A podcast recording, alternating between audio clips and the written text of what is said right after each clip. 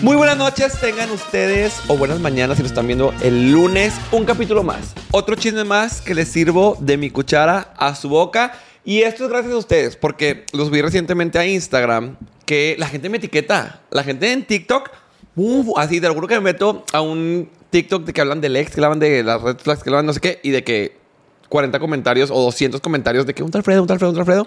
Por eso, gracias a ustedes, tengo yo aquí a Analí. Bienvenida. Volaste hasta la gran capital de Monterrey para contarnos este chismecito. Completo.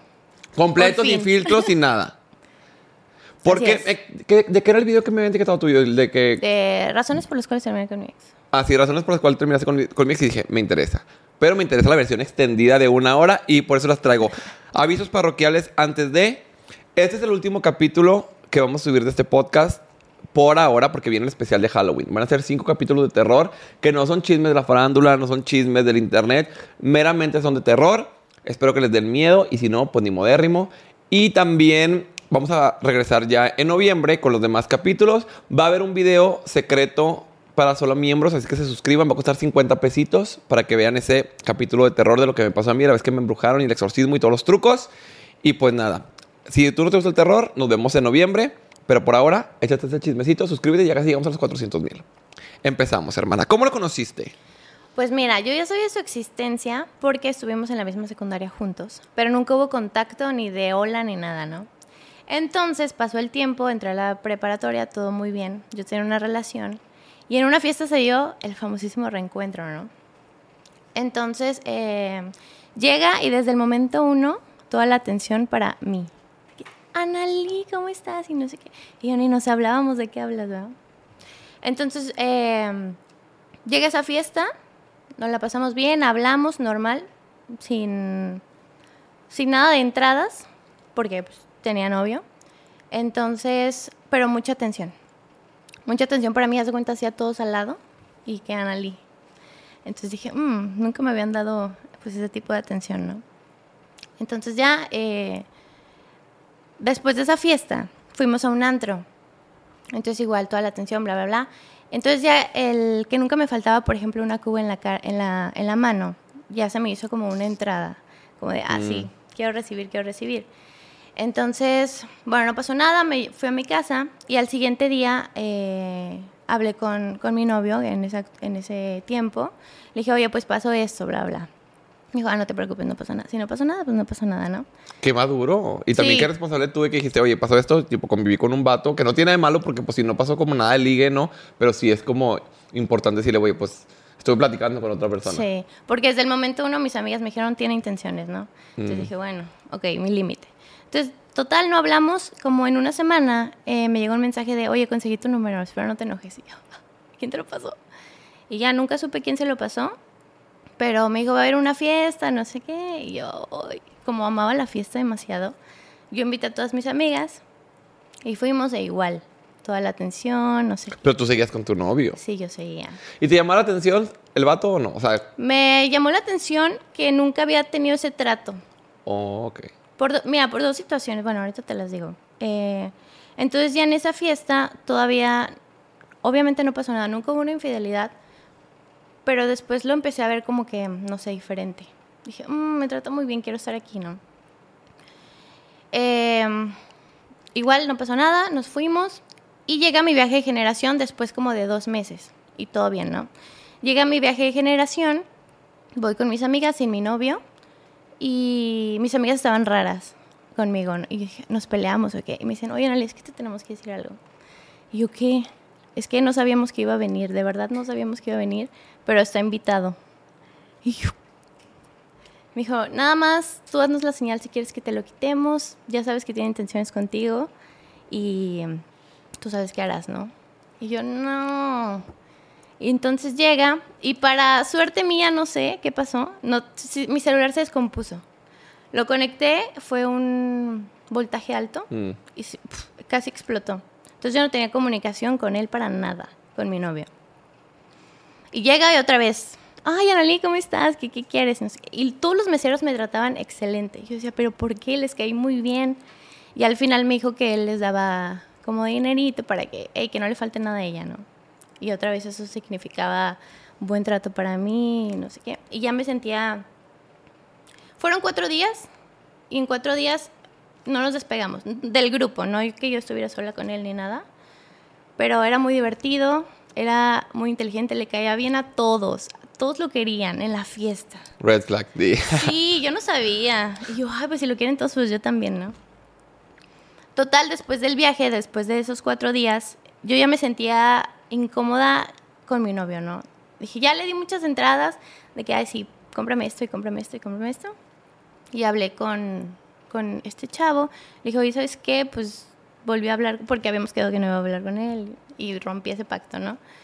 Eh, hablé con este chavo, estuvimos platicando y él enojado porque no me comuniqué con él en cuatro días. O sea, sí le mandaba mensajes de que estoy bien, bla, bla, pero de otro celular y era un mensaje cada nunca. Entonces terminamos, o sea, terminamos y yo no me sentía culpable, o sea, yo decía, ah, ya soy libre. Que así debe ser. Si usted le está llamando la atención otra persona mientras está en una relación, córtelo Sí. y dése la oportunidad de conocer a otra persona. ¿Para qué la infidelidad? Ujú. Sí, pues es lo que le decía. O sea, no fui infiel, o sea, hay pruebas, hay todo, no fui, pero pues me está llamando la atención. Terminamos y pues yo ya estaba libre, ¿no?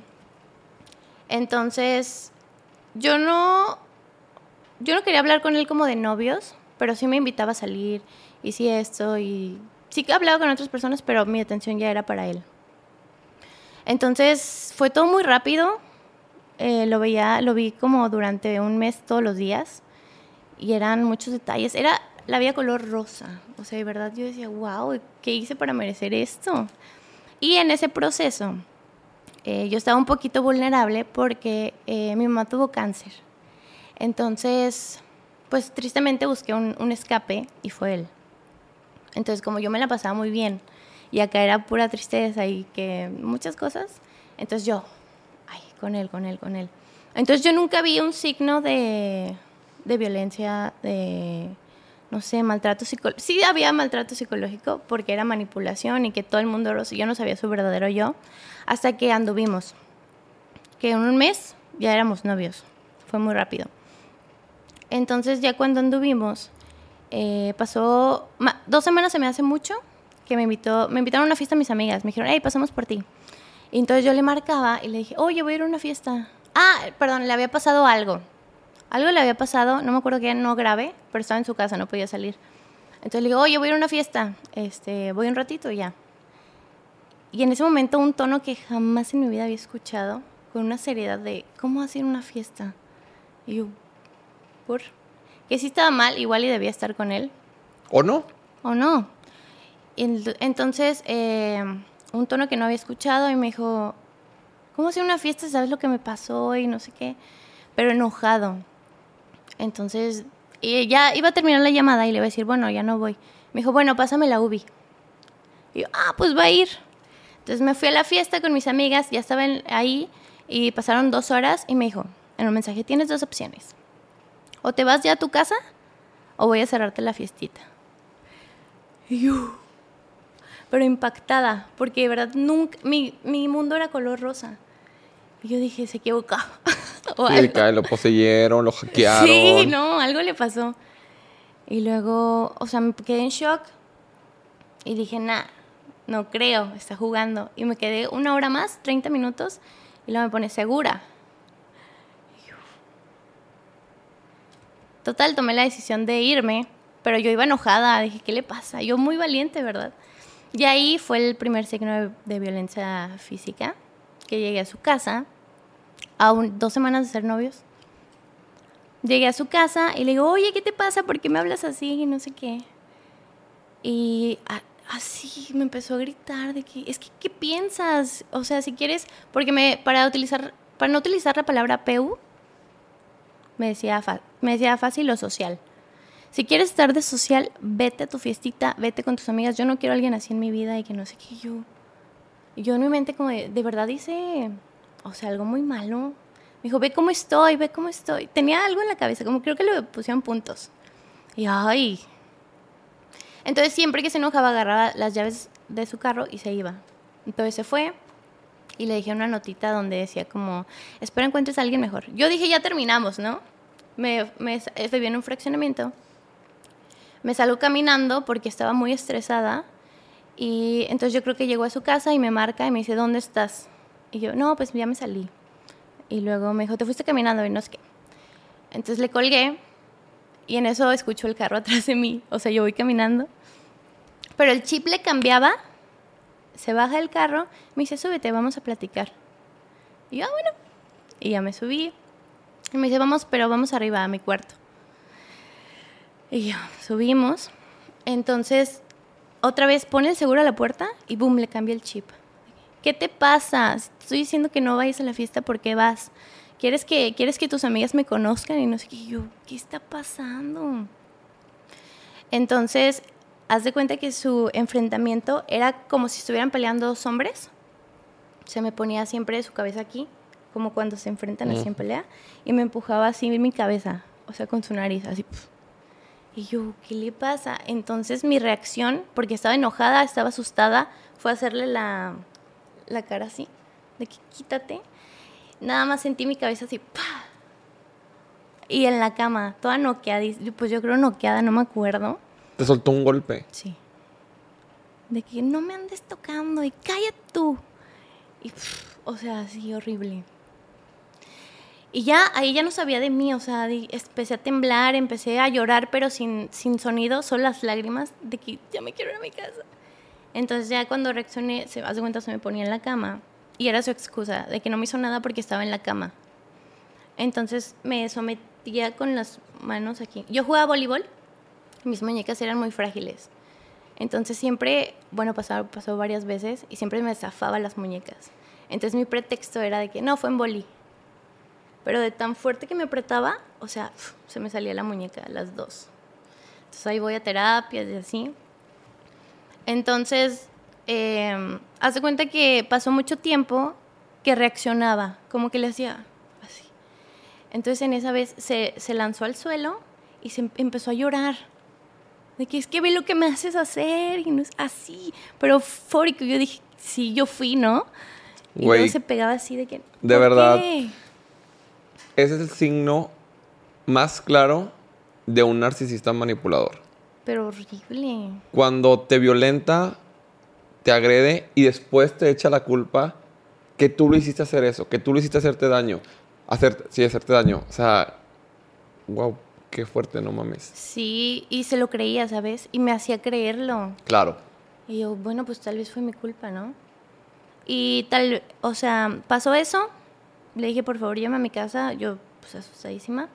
Ah, no, perdón, le dije, me quiero ir a mi casa. Le dije, por favor, déjame ir en taxi. Me dijo, no, yo te voy a llevar.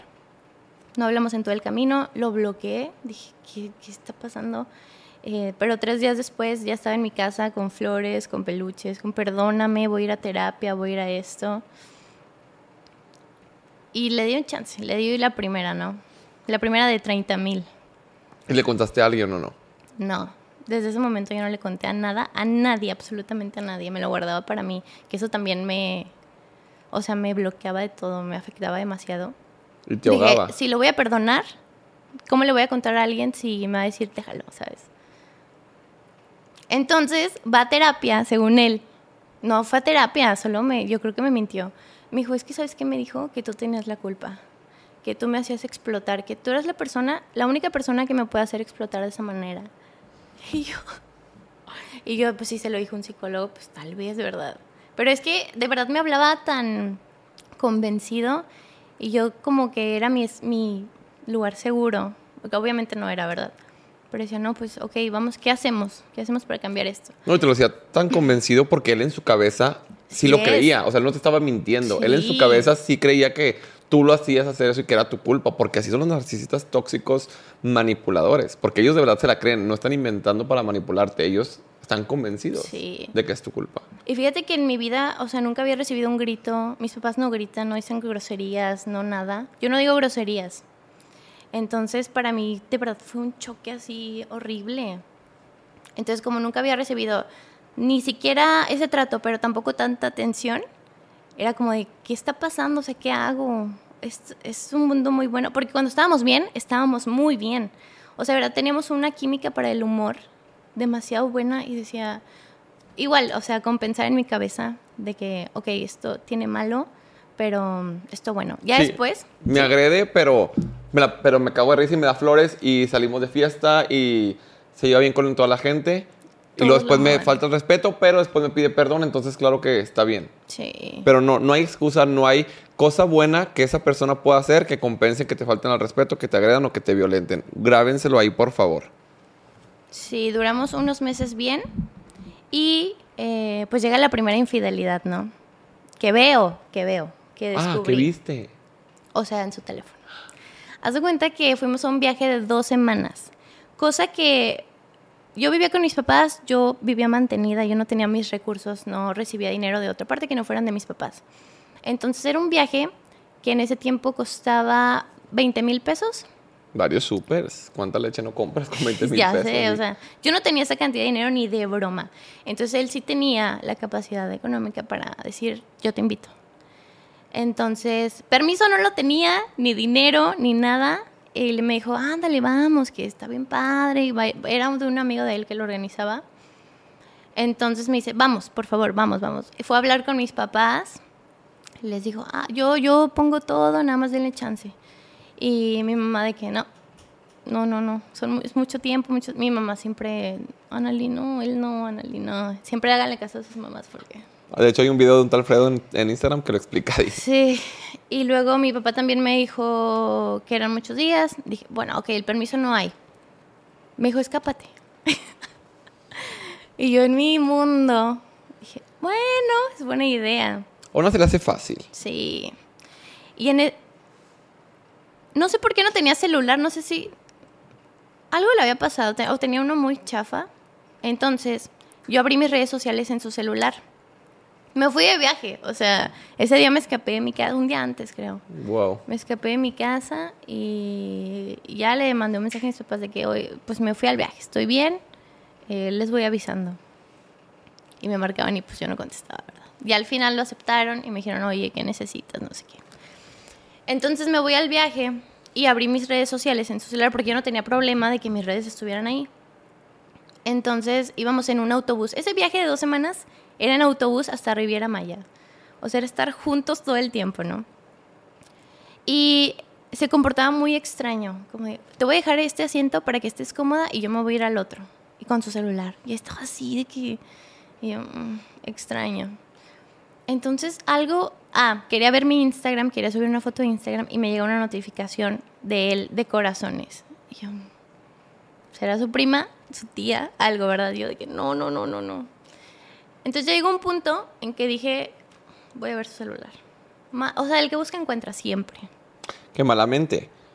Uno, por más que busque, no tiene que encontrar, porque el respeto sea vigilando o no vigilando, ¿sabes? Así Sí. me- a mí sí me- no me gusta tanto esa frase por lo mismo, porque estás excusando que la persona tiene derecho a hacer cosas mientras tú no le revises, pero Ah, no. sí.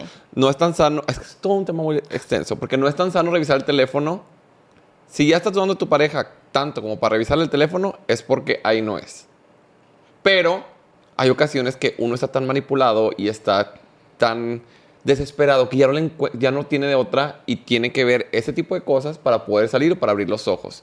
Y pues ni modérrimo, a checarle el celular. Sí, sí, o sea, tomé la decisión consciente de que iba a encontrar algo, ¿sabes? O sea... Entonces, eh, llega el momento de que su amigo quería ir a una fiesta. Le dije, ay, vayan, vayan, diviértanse, yo me quedo en el hotel. Y él muy a gusto, ¿verdad? Porque él sí, ah, él sí podía salir. Podía hacer todo lo que quisiera, pero yo ya no podía salir a fiestas, a nada sin él. Entonces, eh, llegan, llega ya muy tomado y llega a dormirse. Y dije, uy, mi momento ha llegado. Mi momento ha llegado. Es la hora de la hora. Siempre, Sí. la verdad, discúlpenme que les dé este consejo, no estoy orgulloso de eso, pero siempre que su vato esté bien pedo, es el momento para checar el celular. Si ustedes creen que... ¿Por qué te enojas? La producción se enoja. Sí, yo sé que está mal y por eso es que no, no estoy orgulloso de este consejo. Pero hay ocasiones donde es justo y necesario, la verdad. Yo no lo he hecho con mi pareja actual, la neta, porque pues confío y si va a cagar el palo, pues ni modo, es su error. Pero este, en otras ocasiones que sí, pues, ya tenía que ver yo la infidelidad y sí dormito, de que el face, face recognition y vámonos. Pum, pum, pum, a los- Sí. Y Ahí les va el tip también. de- es que yo bien tóxico. Yo fui, yo fui, pero ya sané. Vencí la toxicidad. Un letrero que diga. Váyanse a las conversaciones con los amigos, váyanse a los archivos eliminados, váyanse a los correos, váyanse a, los a las fotos ocultas, a los todo. O sea, no nada más vayan de que Ay, voy a checar con- a conversaciones y pongan en el buscador de WhatsApp, coger, te quiero ver, encuerada, manda foto, nude. Una, una loquita, una loquita. Pero afortunadamente ya estoy en una relación sana que no es necesario. nada Ah, de yo eso. también. Pero les paso el dato a las loquitas que lo quieran aplicar. Em, entonces llega, llega mi oportunidad, digo, ah, me va a tardar mucho. No, ya tenía mensajes, ¿ya te dormiste? ¿Por qué te duermes si estábamos hablando? Y- Aparte de infidelidad, de infiel pendejo. sí, también. O sea, mínimo escóndelo algo. No, no tenía escondido nada. Es que como yo no hacía nada de eso, o sea, tenía la seguridad. Em, yo creo que lo más feo fue ver los mensajes con una amiga muy cercana a él, que me decía que yo le tenía que caer bien. O sea, me decía, es que le tienes que caer bien para estar bien los todos. Y yo. Y sí, o sea, hablaban de casarse casi. Y luego estábamos ya en el viaje y le decía, dime si lo intentamos y agarro un vuelo a Durango para, para estar contigo. O sea, no me importa, no la dejo y no sé qué. Y yo, y ya, o sea, ese mensaje donde te tiemblan las manos, te falta, mi primera infidelidad en la vida. Y yo, pero ¿cómo? Bienvenida. Sí. Entonces yo hablaba con ella de que todos los días, de cómo estás, porque yo quería caerle bien. O sea, dije, yo tengo que estar bien con ella para estar bien con, Este chico. con este, men. Entonces era esa, era su vecina, eran las de la escuela. De verdad eran como unas siete. ¿Cuál fue el mensaje más como fuerte que encontraste de infidelidad? Em, ella se cortó el cabello, chiquito. Y él estaba terco en que yo me lo cortara. Entonces estábamos en la estética. Me dice, mira, te voy a enseñar unas fotos a ver si te gustan. Como ella. Yo, "Mm". pero me enseñaba modelos, obviamente.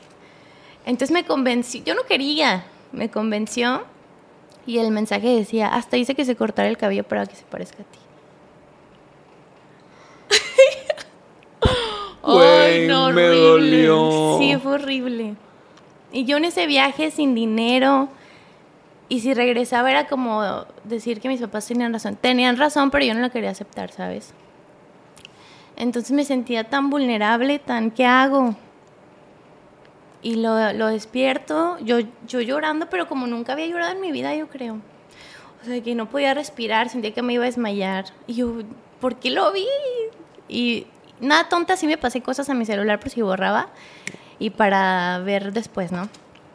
Entonces lo, lo despierto, hice como si nada hubiera pasado, porque no- íbamos a ir a un cenote. Pasó hasta la noche y le dije, oye, revisé tu celular. Me dijo, sí lo supuse. Y yo, me dijo, sí te vi la actitud medio rara. Y le digo, ¿qué viste? Pero así súper despectivo Cínico. sin sentir como... Dije, pues vi esto. Y luego me dijo, pues, pues, ¿para qué lo ves? Y luego le dije, me decía, ¿te quieres ir? ¿Tú vas a pagar el boleto? Y yo, ay, mi pobreza, maldita sea. Por eso nunca dependen económicamente de un vato. Nunca. Yo sé que es muy difícil, yo sé que estoy hablando desde mi privilegio porque así lo estoy haciendo, pero muchas mujeres, como se quedan con alguien pensando en que les va a solventar la parte económica, pero las va a tener agarradas de los pelos de la burra, Sí. perdón la expresión, No, sí. porque Así estaba.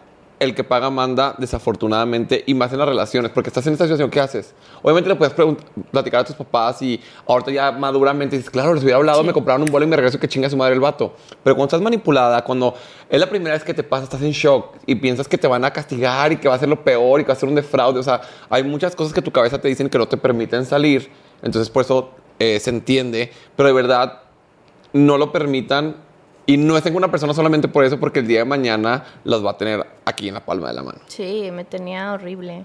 Yo, me- yo no sabía qué hacer y me convenció diciendo, vamos a disfrutar el viaje y en Durango vemos. De que no, casi me dice, no arruines el viaje, porque yo lo pagué, ¿no?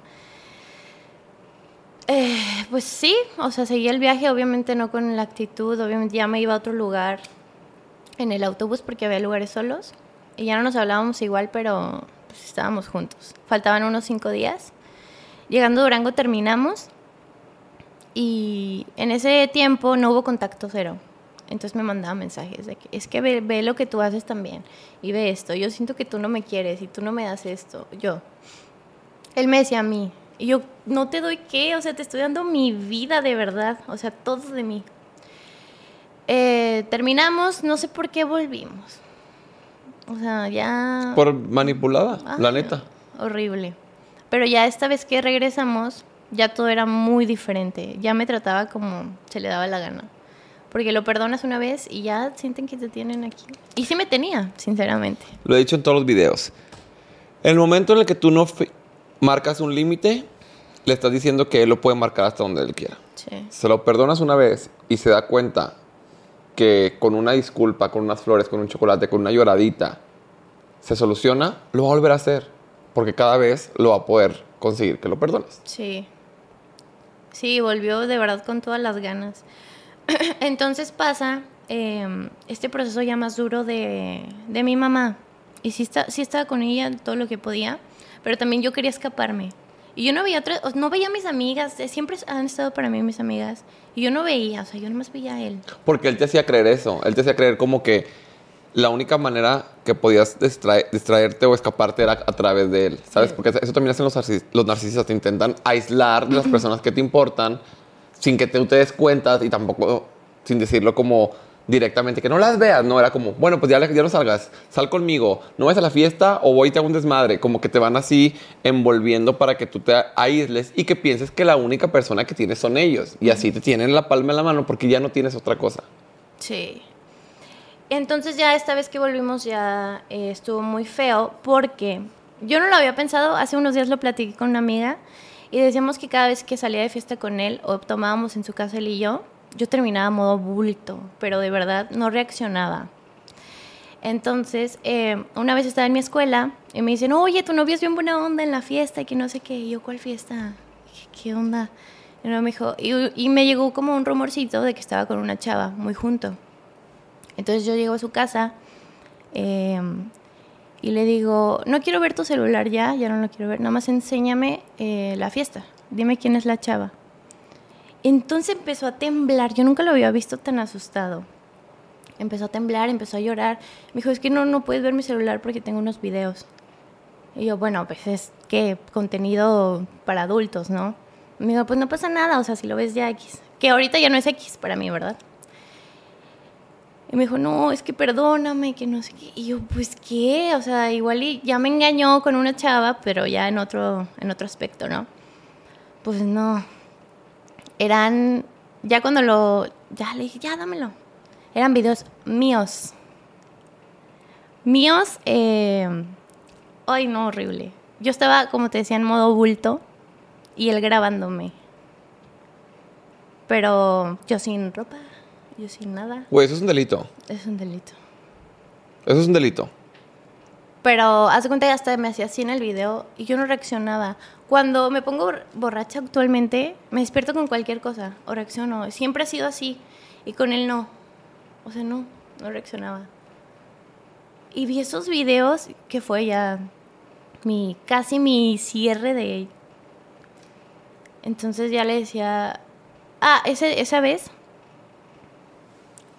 ni lloré o siempre lloro por todo y esa vez no lloré le dije qué asco le dije bórralos y te voy a te voy a demandar entonces él, él tenía mucho poder en, en mi ciudad porque estaban en la política me dijo pues es que no me puedes hacer eso pero pero perdóname, los voy a borrar y eso. O sea, no me puedes demandar, ¿sabes? Tú no tienes poder aquí. Pero me lo decía de una manera tranquila, como, es que no me puedes hacer eso. O sea, no vas a poder conmigo. Y ese día no me dejó irme a mi casa, dos días. Y ahí ya me daban permiso de, como de estar con él. Me dijo, no, es que no te voy a dejar ir hasta que me perdones. Y su casa era muy grande y yo iba hasta un tercer piso a dormir allá. Pero no me dejaba irme. Hasta quería escaparme y no. Me dijo, no te voy a hacer nada. Nada más. Y me llevaba comida y me llevaba esto. Y yo llorando y ya. O sea, ya cuando pude irme a mi casa, yo no sabía qué hacer. Dije, voy a ir al psicólogo. No me dejó ir al psicólogo. No me no me dejaba hacer nada. Hasta que, de verdad, una vez llorando, ya depende de las creencias de cada quien, le pedí a Dios de que por favor ya, sácame de aquí. Eh, hubo otra vez que lo vi. Y fue la última pelea donde íbamos a salir, ya estábamos terminando. Íbamos a salir y le dije, ay, me voy a cambiar. Y me puse, ya de cuenta, este escote era, era todo. Y yo, como que fue su, su arranque de que ya terminamos. Y me dijo como, es que siempre fuiste una en la relación. Siempre querías llamar la atención de todos. Te haces la buena persona, te haces esto, no sé qué. Y como te decía, yo no digo groserías. Y esa vez me dijo, de verdad, ah, mi, mi mamá ya había fallecido. Te estoy hablando de una relación de cuatro años. Entonces pasó ese proceso y me dijo, tu mamá estaría avergonzada de tener una hija así. No, hombre, se me prendió la boca, de cuenta.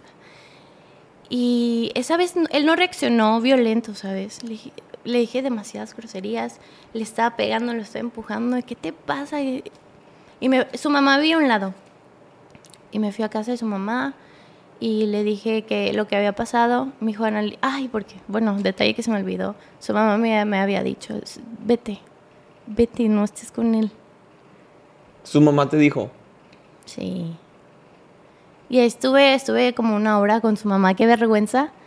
Su familia siempre me trató bien, o sea, su familia es punto y aparte.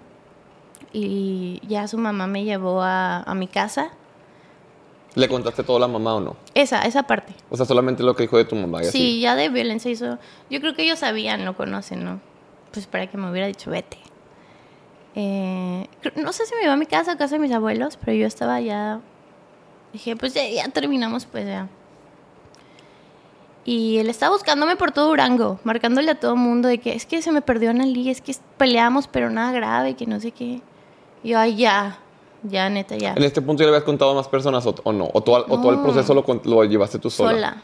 Busquen un círculo de apoyo. Yo sé que es muy difícil contarle a los amigos porque muchas veces nos da vergüenza. Y nos da vergüenza, número uno, que nos haya pasado. Número dos, si volvemos con la persona que, no sé, igual discutes con tu novio tienen una opinión diferente, algo no tan grave como una infidelidad, sino nada más algunos problemas y no le quieres contar porque después decir, ay, después cuando le diga que lo quiere, que lo quiero, me va a decir puro pedo. Bien que te quejaste esta vez, pero tienen que entender que las relaciones no son perfectas. Hay días que quieres ahorcar a tu novio, o sea, que dices, güey, no te aguanto, pusiste la tela hasta súper alto, yo me estaba durmiendo, lárgate, ¿sabes? Y esas cosas puedes contar. Obviamente también, si ya son más fuertes infidelidades, agresiones, no se queden calladas, cuéntenlo con su red de apoyo si tú eres el red de apoyo de alguien, una amiga te tiene la confianza, tampoco las juzgues. Sí, porque luego ya no lo hacemos. exacto. Que es difícil porque obviamente si tú me lo cuentas, yo voy a decir, ¿cómo güey, mi amiga? Eres bien perra, estás pendeja, mando la chingada. Pero hay veces que no necesitas eso. Hay veces que las amigas nada más necesitan que las escuches, que las apapaches y aquí estoy. Cualquier cosa que tú decidas está perfecto. Creo que es lo más correcto que debemos hacer. Yo sé que todos queremos ser los guardianes del universo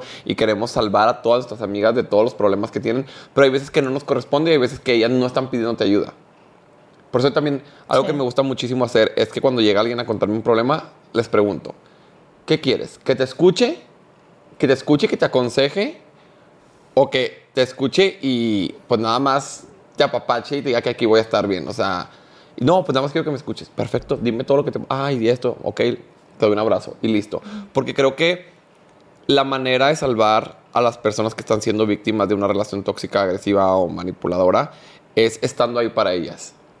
Las personas no van a entender. Tú le puedes decir a tu amiga, estás pendeja, no vale verga el vato, te mereces algo mejor, yo te ayudo, vente a mi casa. Todo le puedes decir misa y media pero en su cabeza no va a hacer sentido porque está siendo manipulada por un narcisista y eso toma meses o años de terapia el poder salir más que un consejo y una jalada de greñas de tu amiga.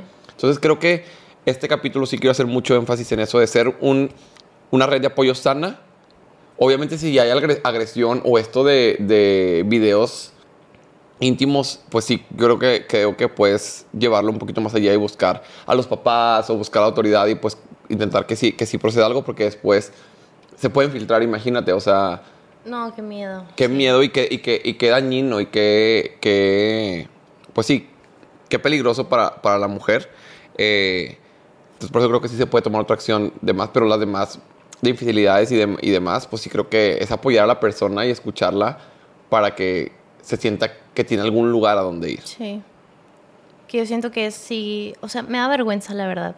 Me da vergüenza dejar que platicarle a alguien que me estén tratando así, ¿sabes? Y yo seguir ahí, porque yo sentía que no, no había salida. Pero ¿sabes a cuántas les pasa? Sí, a demasiadas, de verdad. Y lo he visto en este podcast y lo he visto con mis amigas que pasa el tiempo y yo de que, ay, pues tu novio tal. Y me decía, ah, es que me hacía esto, esto y esto. Y yo, güey, ¿por qué nunca me contaste? Todos, todos me dijeron eso, ¿por qué no dijiste? ¿Y por qué esto? Pues, no sé, no podía, me daba vergüenza, me da miedo. Afortunadamente ya estamos normalizando, y ese es mi granito de arena que quiero poner con este podcast, pero en general en las redes sociales y la sociedad ya está normalizando mucho el que la víctima no tiene la culpa. Y no te debe dar vergüenza que te traten mal, porque tú no estás tratando mal a la persona. Yo siempre me sentí culpable. Ahorita ya no, ya, Entendiste que no era tu- Sí. tu, culpa. pero sí. Y me decían, tienes que perdonarlo para seguir con tu vida. Y yo, Jamás. no le debo nada, ni el perdón le debo. Ya me perdoné a mí porque dejar que me trataran así, pero a él no le debo nada. Sí. ¿no? Y puedo seguir mi vida. Sí, no me quita el sueño, güey. Puedo seguir conociendo gente, puedo seguir viajando. Y no es como que todos los días, ah, te odio. No, me perdoné a mí por estar ahí. Y que Dios te bendiga. O sea, o que chingues a tu madre también Sí. es válido. Porque me caga la gente en redes sociales que a fuerza quieren exigirte la superioridad moral de que a todo le debes el perdón para tú sanar, para tu paz. Yo no necesito sanar con nadie. O sea, yo no tengo por qué tener empatía con mi agresor, ni con mi narcisista manipulador, ni con quien me fue infiel. Te puedo desear que chingues a tu madre y seguir con mi vida y ser feliz. Sí. No me va a podrir el corazón, no voy a estar en mi casa llorando, maldito perro, no, nada más cuando me acuerde chingas a tu madre y continúo con mi día. ¿Por qué? Porque eso es lo que te mereces por hacerme Sí, daño. la verdad. Estoy sí. harto. y si tú eres de las personas que lo necesitas para sanar, perdónalo, también es válido. O sea, cada quien tiene su Ah, sí, proceso claro, y claro. cada quien lo va a sanar como a usted. Si, si tú consideras que lo tienes que perdonar para seguir, perdónalo.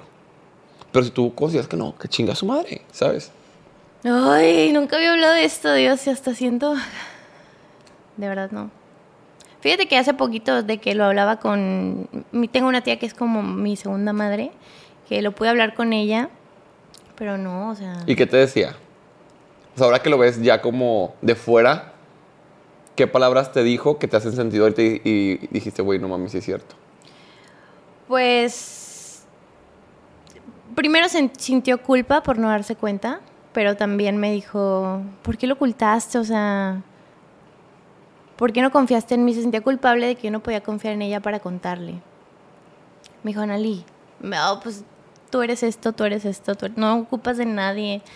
Y, por ejemplo, me recalcó mucho eso del dinero, ¿no? Pues yo era una niña, yo tenía 17 años y total me ayudó a no sentirme culpable porque en ese entonces todavía que fue mi culpa y esto, y ya no. Y ya no y ya. ¿Qué te ayudó a sanar y darte cuenta que no era tu culpa? Fui a, fui a terapia. Fui a terapia, vayan a terapia, es lo mejor de la vida. No es magia. Tampoco hay que como súper romantizarlo porque es un proceso. Sí. No es como que, es como ir al gimnasio, pues no vas a ir cinco veces. Ah, ya cené, güey, claro que sí". No, no. es un proceso, o sea, años, años. Yo tengo ya como cuatro años yendo terapia muy seguido y vas trabajando muchas cosas y vas entendiendo el por qué permitiste las cosas. Sí, el bien de que él te manipuló, él esto, pero ¿qué había en ti que permitió eso? y que el día de hoy ya no. Cosas como el amor propio, cosas como el, pues, la enfermedad de tu mamá que en ese entonces pues te tenía más vulnerable, Sí. menos alerta, más como propensa a que te puedan manipular, a que te puedan mentir, a que te puedan agredir y que pues dices, sí, bueno, en mi casa tengo este problema y es lo último que quiero pensar porque es lo que más me duele. Sí. Bueno, vengo acá y otro dramita y pero me pide perdón, entonces es como mi dosis de felicidad cada que nos peleamos, entonces ya me, te hace adicta también a eso. Y eso pasa muchísimo en las Sí. relaciones, que los narcisistas te hacen adictos a las reconciliaciones. Al ya quiero que me venga a pedir perdón, entonces qué bueno que me faltó el respeto, que me gritó, que me violentó, porque yo sé que el día de mañana va a venir con flores y va a ser como mi recompensa y mi dosis de felicidad y decir, wow, neta, tengo el mejor novio porque ya vino, ya me lloró, ya me trajo flores, está arrepentidísimo, no puede vivir sin mí. Sí, pero ¿por qué? Porque te hizo un desvergue y porque te lastimó un chingo, te está pidiendo perdón. Esas dosis de recompensas y de felicidad deberían ser por motivos buenos, de me acordé de ti, te traje flores, Sí. me acordé de ti, te traje chocolates, no mames, iba pasando por aquí, te traje tu postre favorito, no porque sientan culpa, ¿sabes? Sí, fíjate que me costó mucho, yo estaba muy cerrada a encontrar a una persona y ya cuando llegó mi novio actualmente, Besototes al chava, aquí lo tenemos. Qué guapo y qué buen muchacho se ve. Y más te vale, porque si no quiero la próxima temporada que esté sentada aquí la niña. Segundo capítulo, no, no. Aquí no lo voy a permitir porque con la niña no. Sí, pero de verdad yo sentía que no lo merecía. Y yo ponía mis barreras mentales de que no, no. O que yo le iba a hacer daño, ¿sabes? Porque yo traumas y que el celular y que fiestas y esto. Pero no, o sea, con terapia yo pude con todo. Y ya apoyo, ya pude buscar apoyo en mis amigas, en mi familia, en cualquier persona que se me acerque, vente, escúchame, ven, abrázame esto. Y qué bonito que ahorita que estás en una relación sana, puedes ver todo lo que no debes permitir. Sí.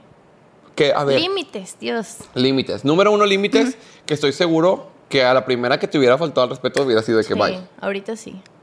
¿Qué es lo que iba a decir? Que no tiene nada de malo estar o haber estado en una relación tóxica. Creo que desafortunadamente todos o muchos pasamos por ello. Lo que sí es que no aprendas nada de ello. ¿Por qué? Porque vas a estar condenado a tener que repetirlo hasta que sanes. A mí una vez, ay no, se voy a llorar, no. Una vez mi psicóloga me dijo, porque yo estaba en una relación muy tóxica hace ya muchos años, muchos, muchos años, una psicóloga que tenía. Me dijo, ¿qué tanto te tienen que lastimar? ¿Qué tanta mierda te tienen que hacer? ¿Qué tantas veces te tienen que ver la cara para que ya lo puedas dejar? O sea, ¿qué tanto tienes que llorar para que ya lo dejes? Y yo, puta madre, sí es cierto. O sea, ya me gritó, ya me agredió, ya me jaloneó, ya me fue infiel con todo el mundo, ya se rió en mi cara, ya me manoteó. ¿Qué más, güey? O sea, ¿qué más necesito?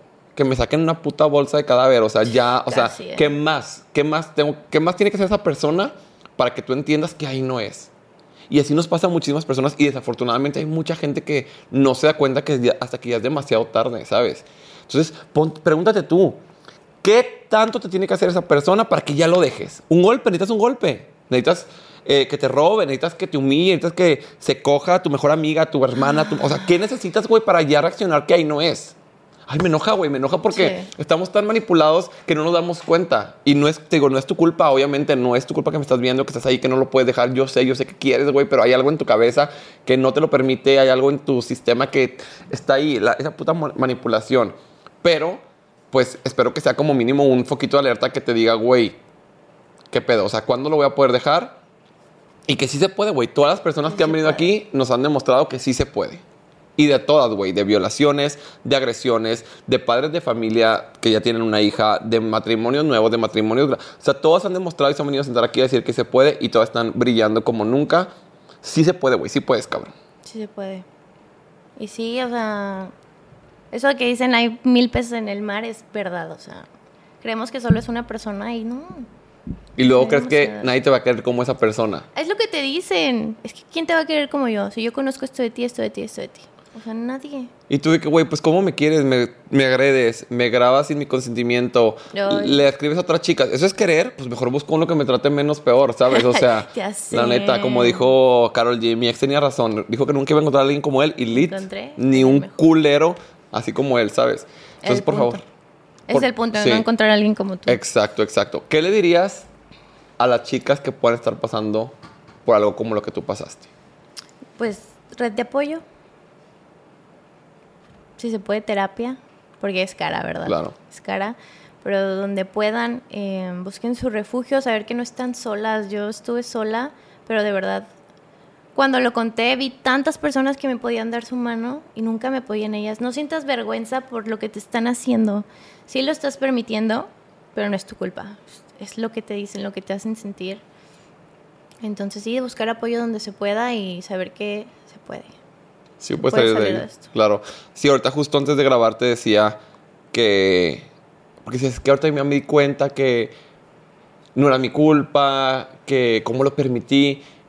Y es, es ahí cuando entra esta frase que me encanta que, me, que dice, hiciste lo que pudiste con lo que sabías y con lo que sentías en ese momento. Yo estoy seguro que si en ese momento tú hubieras sabido lo que sabes ahorita, no lo permitías. No. Pero en ese momento no, entonces estás haciendo lo mejor que puedes con lo que tienes, con lo que sabes, porque también muchas personas que justo están así en un matrimonio, una relación donde no trabajan, el vato es el de todo el dinero, dicen, chingado, pues ahora cómo me salgo, porque no tengo a dónde ir, en mi casa no me pueden apoyar, tengo una niña que va a comer, etcétera. Entonces, bueno, pues mala o desafortunadamente mm, estás haciendo lo que puedes de quedarte ahí y tristemente soportar eh, la violencia, porque es lo que puedes y lo que tienes ahorita, pero vas a ver que el día de mañana se va a solucionar, el día de mañana vas a poder salir y como tú dijiste que me encantó, que no estás sola. puedes creer que sí en ese momento, ay, ¿a quién le voy a contar de verdad? Se te vienen cero nombres a la cabeza Sí. de, güey, no, es que esta amiga no porque me va a ayudar, esta no tiene otros problemas, no, mi casa no porque mi papá esto, no porque mi Te lo juro que a cualquier persona que le cuentes y hasta desconocido, ni siquiera tienen que ser tan amigos tan cercanos. Sí, eh. Puede ser un amigo como alguien que conozcas, alguien de tu trabajo, alguien de la prepa que tenías en Facebook, lo que sea, de que creo que cualquier persona te va a querer escuchar y te va a poder apoyar o dar un consejo en caso de que lo necesites. Y como sea, o sea, el apoyo no, no viene de que, ay, le voy a decir algo, le voy a decir algo a él. Solamente igual escucharme y listo. Sacarlo. También lo- escribirlo creo que funciona Ah, bastante. Escríbelo. Escríbelo en, en una carta de, ay, me siento así, me siento así. Porque al poner las palabras y al expresar lo que sientes, tú solito te das cuenta de lo que está pasando. Muchas veces está tan en tu cabeza la violencia que dices, no, pues no, no está pasando, no, tipo, eh, me estoy imaginando, estoy exagerando. Pero ya cuando lo pones y escribes, me levantó una mano, me dio una cachetada Y lo vuelves a leer. y lo vuelves a leer y dices, puta madre, güey, Sí. ¿cómo? O sea, ya es real, ya no es como, ay, no. Y no minimicen las cosas. No minimicen el, ay, pues me gritó, pero güey, obviamente estábamos súper pedos, estábamos súper enojados, no pasa nada. No, sí pasa. Sí pasa porque Sí. Lo que permites se repite. No hay excusa para gritar, no hay excusa para estrujar, no hay excusa para soltarte un golpe. Hagas lo que hagas, le hayas quebrado su Xbox, le hayas tirado el celular al mar, no hay excusa para eso. Sí, tienes que hablar las cosas con tu pareja. Oye, no me pareció esto, la verdad es una falta de respeto, la verdad me dolió muchísimo, no puede volver a pasar.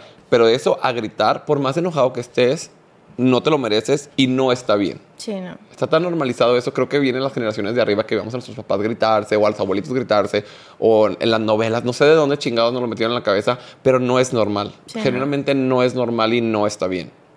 Dense su valor, güey, valen un chingo como para que estén aguantando pinches amores a medias y personas que no saben si las quieren o no, que un día te hacen sentir como que sí, el otro día como que no. Güey, no, o sea, tú te mereces que todos los días te hagan sentir como que sí, que esa persona te valore tanto que no haría nada que pudiera poner en riesgo el perderte. Eso es lo que te mereces, güey, y sí existe, o sea, y sí existe y es difícil de buscarlo y la vas a pelar y lleva muchas, Pero llega. ajá, lleva mucho trabajo, mucho esfuerzo, pero llega, güey. Y si no llega también está perfecto. Prefiero que no llegue, güey, a estar en un puto lugar donde me violentan y me agreguen y me van haciendo chiquitos, güey. Yo voy a aprender a estar sola. Ese también es un consejo. Uf, Yo no sabía yo no sabía estar sola. Yo creo que ese fue mi mayor problema. Y quisiste como aferrarte a alguien nada más por tener a alguien. Sí. Y otro consejo, no borren nada. De verdad, no borren nada. Yo borré... No borren nada. Nada borren. Tengan todas las pruebas que se puedan. Porque no sabes cuándo las puedes utilizar. Exacto, también. Y me encantó que también dijiste, se me mandé todo a mi celular para tenerlo. Sí, es cierto, Sí. porque después, esa es otra cosa, los narcisistas dicen, no, exageraste, no, está, no, está, no es cierto. Aquí está, ¿cómo que este beso exageré?